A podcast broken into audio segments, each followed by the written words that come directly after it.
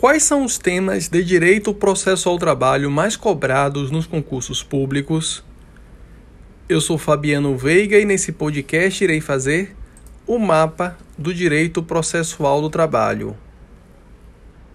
Destaco, no que diz respeito aos temas de tal disciplina, a introdução ao direito processual do trabalho, composta pelo estudo dos princípios interpretação, integração e eficácia. Entre eles, o tema dos princípios é tema relevante e frequentemente cobrado em prova, sobretudo no que diz respeito aos princípios da informalidade, celeridade e simplicidade do direito processual do trabalho. Afinal de contas, em regra, busca-se, mediante o processo laboral, a efetivação de créditos trabalhistas de natureza alimentar. Muito relevante para efeito de prova, o tema da competência da Justiça do Trabalho, analisando tanto a competência em razão da matéria, sobretudo o artigo 114 da Constituição e jurisprudência correlata, bem assim a competência em razão do lugar, a competência territorial prevista no artigo 651 da CLT. Também relevante, o tema das partes, procuradores, representação, assistência, substituição processual e litisconsórcio,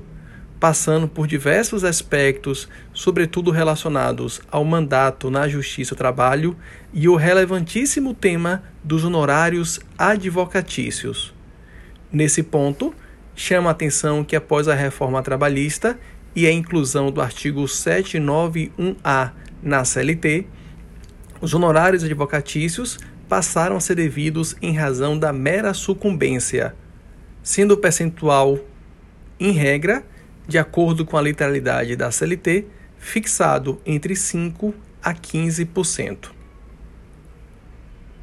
Também importante o estudo dos temas relacionados aos atos, termos e prazos processuais, vícios do ato processual, dissídio individual e dissídio coletivo, analisando a distinção, bem assim,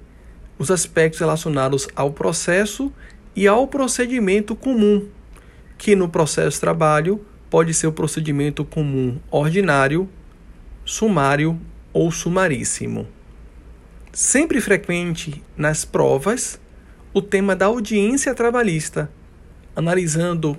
a necessidade de comparecimento das partes e advogados, bem assim o poder do magistrado em tentar promover a solução negociada do conflito mediante a conciliação. Nesse contexto, estuda-se também a resposta do reclamado e as suas mais diversas espécies, com a contestação, exceção e reconvenção. No que diz respeito à exceção, exceção de incompetência territorial ou relativa, deve-se ficar atento para a nova redação do artigo 800 da CLT, que fixou o prazo de cinco dias entre a notificação citatória, entre a citação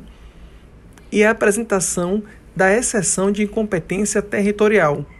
Prazo este que, segundo decidido pela SBDI 2 do TST, é um prazo preclusivo também relevante para efeito de prova, os temas das provas no processo do trabalho, analisando princípios, peculiaridades, testemunhas, ônus da prova, as sentenças no dissídios individuais, analisando a conjugada formal, conjugada material, o sistema recursal trabalhista, estudando os princípios, prazos, pressupostos,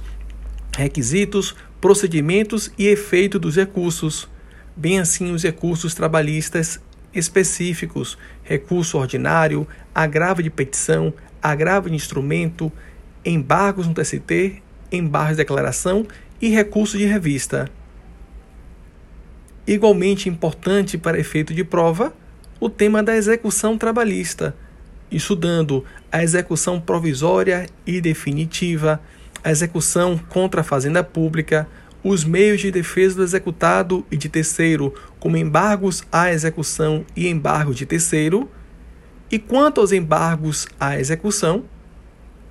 muito importante perceber a nova redação que consta no artigo 884 da CLT, após a reforma trabalhista, que inseriu o parágrafo 6 a fim de dispensar a garantia de juízo, a garantia do juízo para apresentar embargos à execução, caso o executado seja uma entidade filantrópica ou diretor que componha ou tenha participado da diretoria de uma entidade filantrópica. Por fim, importante estudar ainda no direito processual ao trabalho